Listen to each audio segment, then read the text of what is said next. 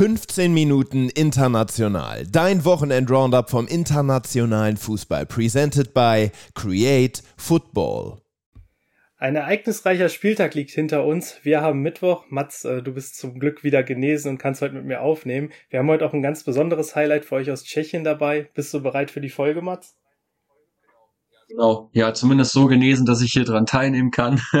Danke für die Einladung und äh, ja, lass uns reinstarten. Premier League.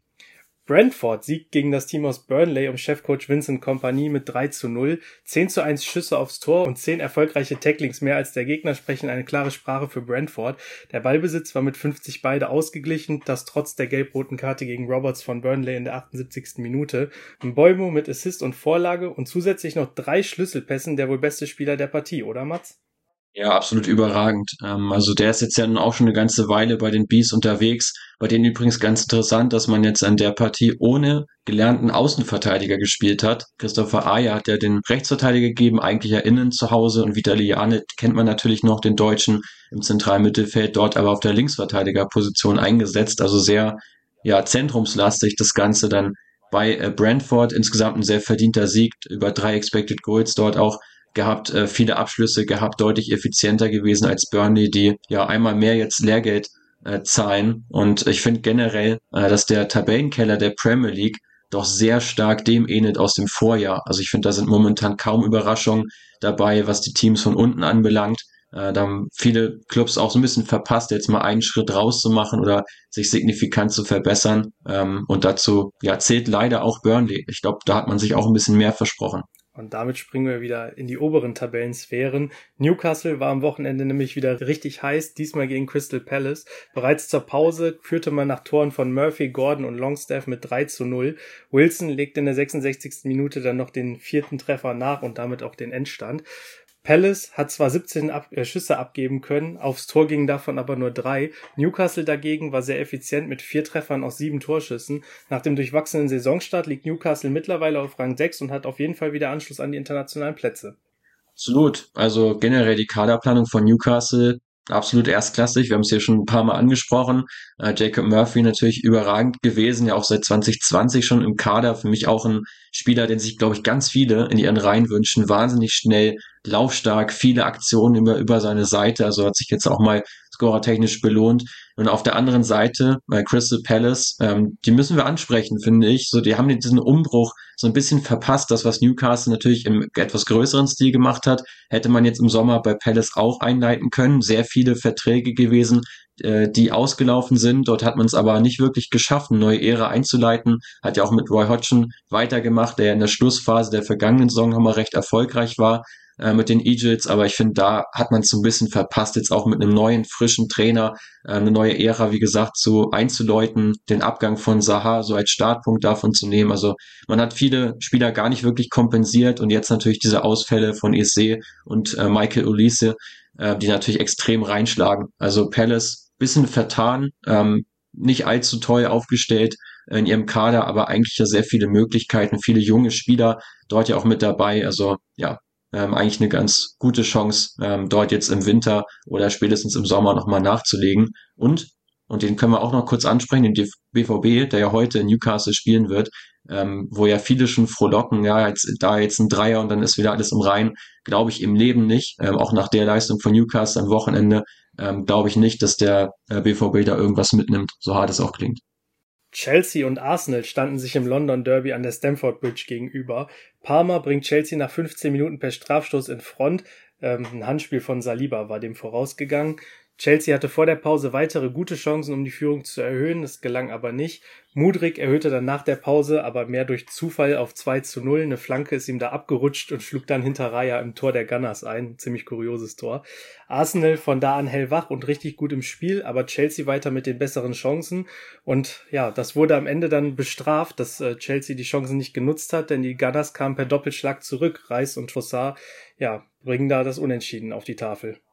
Genau, Declan Rice hat da so ein bisschen über sein wirklich schwaches Spiel hinwegtäuschen können, hatte eine Zweikampfquote von 30 Prozent, was für gerade für seine Verhältnisse enorm wenig ist, hat also im zentralen Mittelfeld nicht wirklich die Rolle einnehmen können wie normalerweise. Ansonsten Arsenal zwar mit ein paar mehr Spielanteilen, aber du hast es gesagt, Chelsea mit den klar besseren Chancen, insgesamt ein gutes Spiel auch gemacht.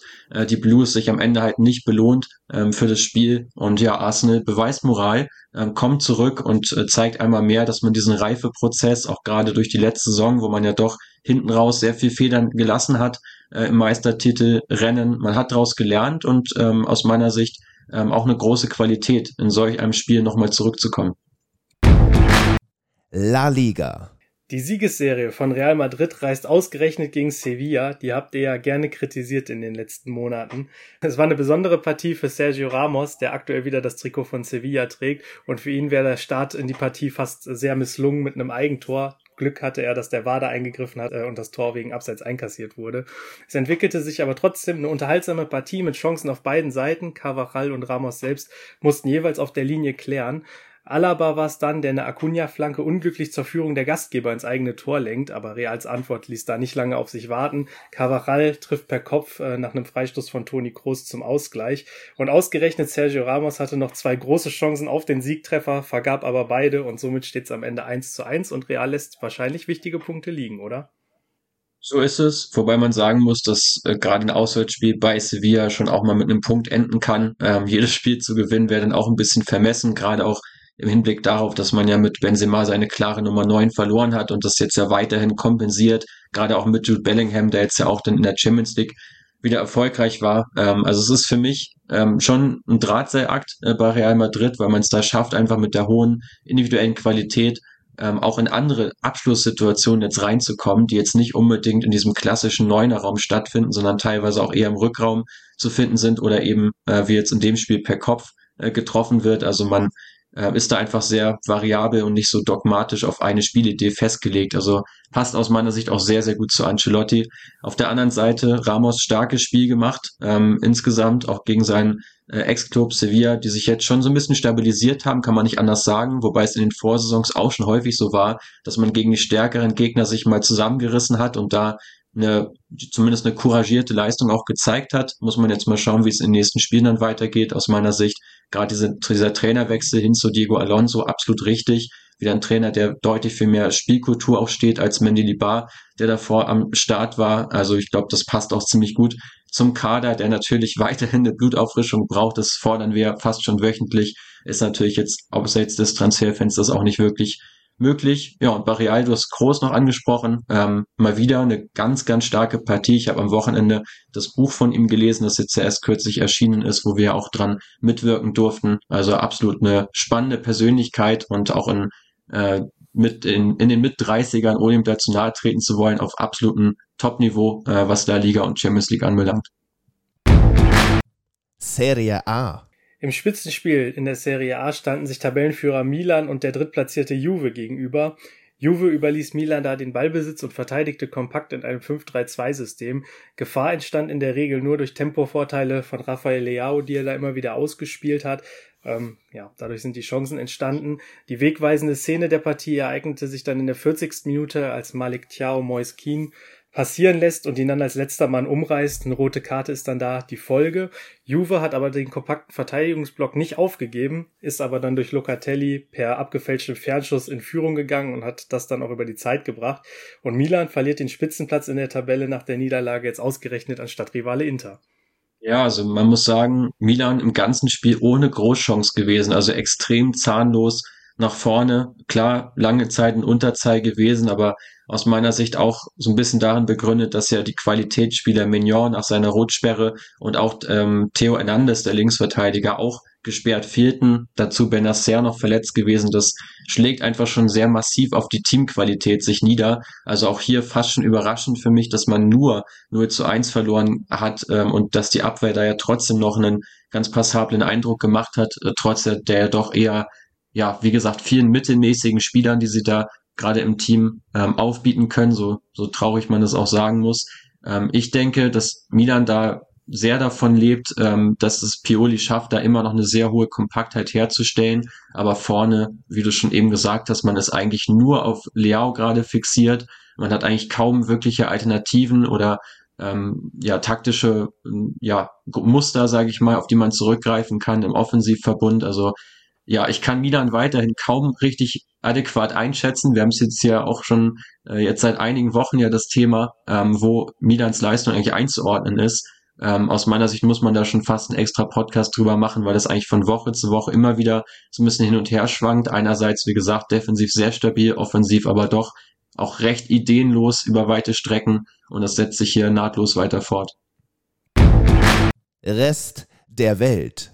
In der tschechischen Fortuna-Liga ereignete sich am Wochenende etwas sehr Kurioses. Und nein, wir haben nicht die Sportart gewechselt und sind beim Eishockey, sondern weiterhin beim Fußball. Denn das Ergebnis zwischen Slin und Boleslav hieß am Ende 5 zu 9. Boleslav stellte mit Marecek, Kusej und Javo direkt drei Doppelpacker. Slin hatte zuvor als Tabellenletzter in elf Spielen nur acht Tore erzielen können und nun in einem Spiel fünf, was dann aber wieder nicht zum Sieg gereicht hat.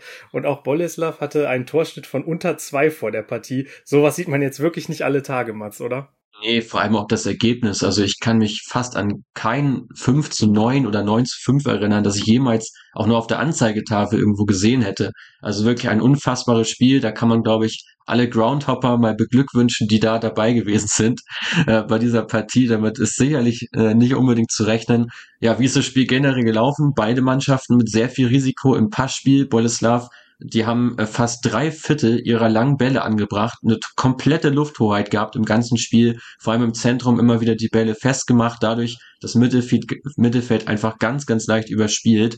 Ähm, und ja, beide Teams mit ungefähr zwei Dritteln ihrer Schüsse, die auch dann aufs Tor gelangt sind. Das natürlich immer wieder, wenn wir das beobachten, wo es eine Overperformance gibt, hinsichtlich Expected Goals zu den Toren. Ähm, ganz häufig eben der Faktor, dass du einfach deine Schüsse aufs Tor bringst und damit natürlich nochmal überhaupt erst die Chance hast, dass er dann auch reingehen kann, logischerweise. Ähm, lagen hier übrigens, ich glaube, bei, bei zwei und bei vier ungefähr, also schon bei, bei sechs Treffern, aber nicht äh, bei 14.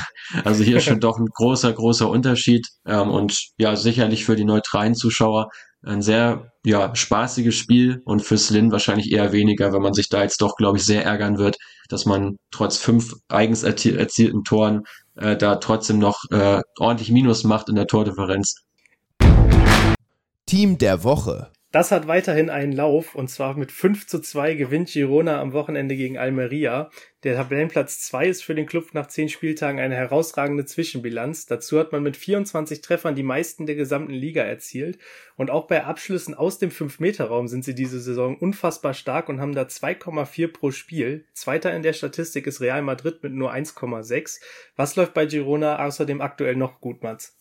Alles, einfach alles. Also mir gefällt Girona richtig, richtig gut. Eine ganz klare Idee, wie man Fußball spielen lassen möchte. Auch jetzt im letzten Spiel wieder eine Passquote von 90 Prozent gehabt. Ganz aktiver Fußball mit sehr, sehr vielen Pässen. Ähm, versuchen da gar nicht allzu oft eben das Eins gegen Eins zu suchen oder auch ähm, dort per Lauf äh, Gegenspieler zu überspielen, sondern wie gesagt, ganz, ganz klarer Fokus auf das Passspiel, resolut im Tackling, äh, dazu auch jetzt die meisten Tore aus dem Spiel heraus erzielt in La Liga von allen Teams. Ganz, ganz stark und Alex Garcia, den habe ich hier schon des Öfteren hervorgehoben, auch in der Partie jetzt wieder überragend, so als Dreh- und Angelpunkt im zentralen Mittelfeld gewesen. Äh, Dovbik vorne, der Stürmer, der komplett angekommen ist, zwar kaum Ballaktion hat, aber so als klassischer Poacher agiert und einfach ja sehr eiskalt verwertete Ukrainer.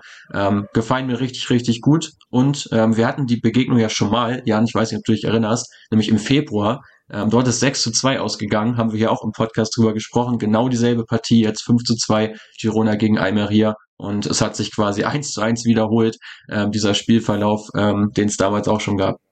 Ja, stark. Und während in Girona die Sonne lacht, werden die Wolken in Amsterdam immer dunkler. Nach der Last-Minute-Niederlage in Utrecht und dem damit verbundenen Abrutschen auf einen direkten Abstiegsplatz zieht Ajax jetzt die Reißleine und entlässt Trainer Maurice Stain. Ajax hat nach sieben Spielen nur fünf Punkte auf dem Konto und 22 Punkte Rückstand auf Tabellenführer PSV. Und das sind ja eigentlich die Tabellensphären, in denen Ajax sich bewegt in Holland. Besonders auffällig sind die Fehler in der Offensive. Man hat die viertmeisten Ballverluste durch schlechte Ballernamen und auch bei anderen Statistiken ist man da relativ schlecht. Ihr hattet die Trainerwahl schon früh kritisiert und habt damit jetzt auch recht behalten. Ja, genau. Also um es hier nochmal hervorzuheben, wir haben wir haben uns jetzt gar nicht unbedingt auf den Trainer an sich eingeschossen, sondern eher an die Entscheidung, weil es ja immer darum geht, welcher Trainer passt auch zu welchem Club. Und Maurice Stein hat ja bei äh, Sparta Rotterdam eine super Arbeit abgeliefert. Das will ich hier überhaupt nicht unterschlagen. Aber eben mit einem Fußball, der nun wirklich überhaupt nicht zu Ajax Amsterdam passt. Und das hat sich jetzt ja auch nochmal verdeutlicht, dass sich das Team eben auch technisch und taktisch überhaupt nicht unter ihm entfalten konnte und äh, nicht weiterentwickelt hat. Und da steht man jetzt doch von einem Scherbenhaufen. Du hast die dunklen Wolken angesprochen. Ich würde sagen, dort äh, herrscht schon ein riesengroßes Gewitter, äh, was dort gerade äh, über dem Verein zusammenbricht. Also ähm, jetzt ja erstmal Hedwiges Maduro, der interimsweise übernimmt, also wieder ein ein ja clubinterner Trainer, sage ich mal. Und ich glaube, das ist das, was Ajax jetzt auch braucht. Äh, wieder mehr Ajax-DNA, die sie ja jetzt gerade so in den Zehnerjahren auch stark propagiert haben, wo sie sich auch gut wieder dahin zurückentwickelt haben, wo man ja schon einst mal stand, so als die Top-Talente-Schmiede Europas viel beachtet. Davon ist man total weggekommen. Auch neuzugangstechnisch hat man da sich sehr weit entfernt von dem Weg und ja, die Aufgaben, die werden jetzt nicht gerade leichter. Als nächstes in Brighton ähm, im Europapokal und danach das Auswärtsspiel bei der PSW Eindhoven. Also ähm, es wird jetzt wahrscheinlich auch keine zwei ähm, Erfolge hageln in den nächsten Partien. Und Ajax muss erstmal sehen, dass sie sich danach äh, mit den Heimspielen gegen Wohlendam und Herrenwehen wieder aus dieser Abstiegszone erstmal raus befreien, äh, weil da wollen sie natürlich überhaupt nicht hin. Und ähm, ich denke mal, die Meisterschaft ist jetzt sowieso schon komplett abgehakt. Man wird jetzt schauen müssen, dass man die Saison irgendwie vernünftig zu Ende bringt und vielleicht jetzt doch wieder mehr auch auf die eigenen Talente wieder setzt äh, und diese ähm, stärker ins Team fördert, äh, gerade wenn es jetzt eh nicht mehr darum geht, äh, den einen oder anderen Punkt ähm, noch aufzuholen auf PSW, sondern einfach nur auf die Entwicklung zu gehen. Aus meiner Sicht jetzt das einzig Richtige, was Ajax machen kann. Spieler der Woche. Ein Tor und zwei Vorlagen hat er bei Napolis Auswärtssieg bei Verona beisteuern können, zudem vier Schlüsselpässe und bei 35 Pässen insgesamt eine Erfolgsquote von knapp 95 Prozent. Ein starkes Spiel von Matteo Politano, oder Mats? Ja, absolut. Äh, Inside Forward, rechts außen, technisch unglaublich stark und ähm, ja, gönne ihm das auch total. Zeigt auch, wie stark der Kader von Napoli besetzt ist, äh, dass Herr Politano auch jemand ist, der eher so zwischen Bank und Startelf pendelt, der jetzt in einem solchen Spiel so brillieren kann. Ähm, ja, Gratulation an der Stelle, Matteo Politano unbedingt mal auf dem Schirm haben. Technisch brillanter Spieler. Wunderbar. Du hast es eben schon angesprochen. Heute Abend spielt der BVB in Newcastle und ansonsten laufen diese Woche noch andere spannende Europacup-Partien. Unter anderem hat man die Roma äh, gegen Slavia Prag und Liverpool gegen Toulouse. Damit würde ich sagen, bleibt gesund und habt eine schöne Woche.